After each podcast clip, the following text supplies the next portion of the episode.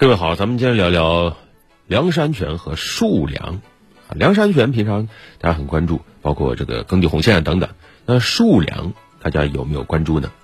实际上这几年中央层面已经关注到了。你比如说，二零一五年中央农村工作会议就提出树立大农业观、大食物观；二零一六年中央一号文件里还写了树立大食物观，来作为推动农业供给侧结构性改革的重要内容。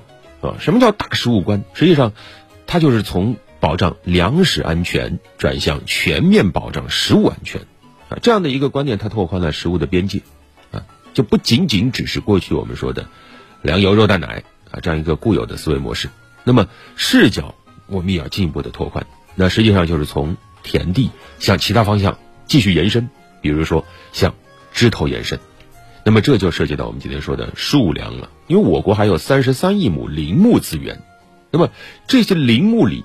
实际上有大量的可以吃的东西，啊，那么这些树粮，它能够缓解粮食安全压力，作为支撑我国大食物战略的重要支点，啊，所以也有人提出，未来发展树粮将会大有可为。很多人其实不太关注树，认为树啊果树啊水果是吧？没错，水果它也算是树粮中的一种，但是更广义的，实际上数粮它包括可以食用的果实，还有块根，还有花叶等等。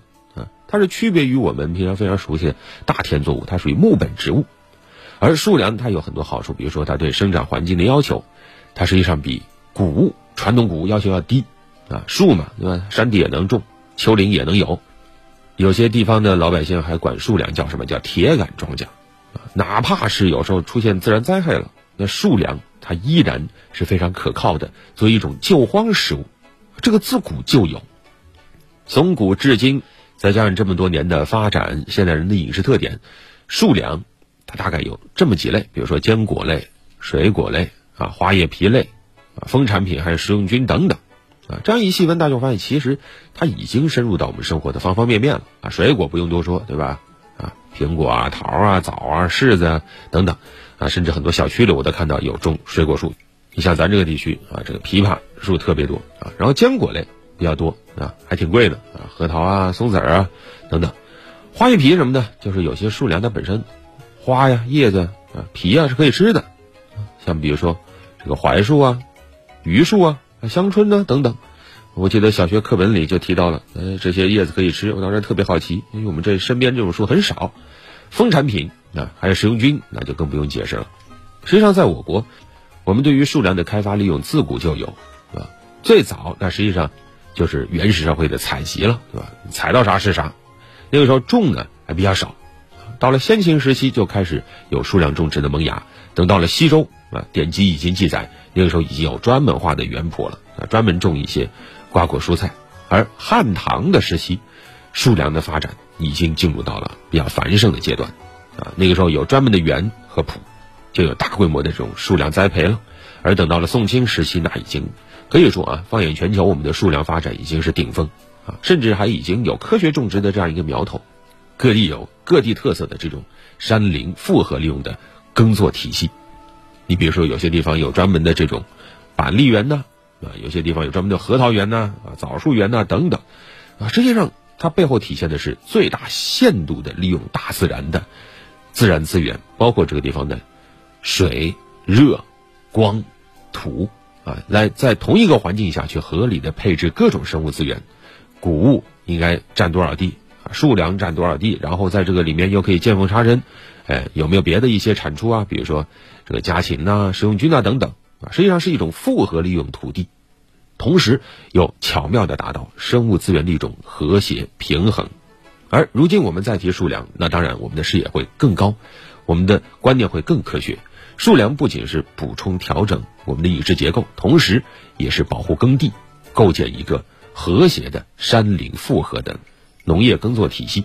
啊，最明显的好处也最直观的好处，数量它是不争农田的，因为耕地质量毋庸置疑是保障粮食安全非常亟待解决的问题之一。我们现在这个高标准农田建设务还在推进啊，那么在这个过程中，如何去？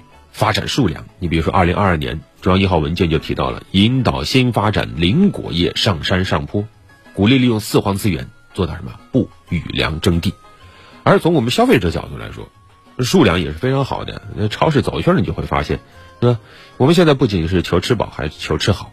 那么数量很多东西都是非常有营养的，而且非常强调营养的多元化。那水果就不用多说了，对吧？你看现在大家都知道啊，要经常吃水果啊，又好吃啊，它里面的各种什么有机酸呐、维生素啊等等啊，坚果都知道吃了聪明，为什么？因为它里面有人体必需的这个不饱和脂肪酸等等啊。你包括健身的朋友，有时候健身教练都会强调啊，适当的吃一些这个。但同时，我们今天也要说啊，开发数量也要强调积极有序。就一方面啊，从消费者角度，像目前有一些数量深加工产品，呃，像什么板栗面呢，啊，巷子饭呢等等啊，有些地方还挺受欢迎，但大部分地方呢，可能还不是那么接受啊，大家还是没有把它当做主粮来看。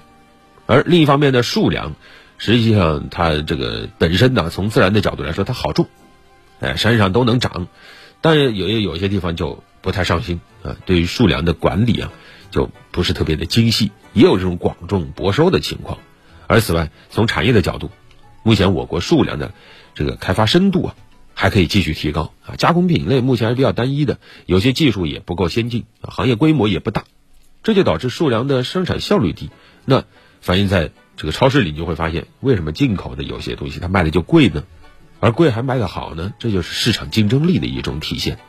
当然，我们也欣喜的看到，从中央到地方，各地都在行动起来啊！科学制定数量发展规划，充分利用各地的这个资源去种植数量，同时提高相关的这种技术的研发推广，在育种技术上继续投入，在深加工方面也是在不断的创新。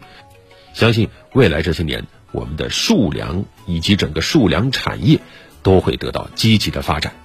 一方面让我们消费者的饮食结构啊变得更加的完善更加的营养啊；另一方面也会让我们的绿水青山的生态发展的更好，我们的粮食安全保障体系也能够建立到一个更高的层次。好了，本期就聊这么多。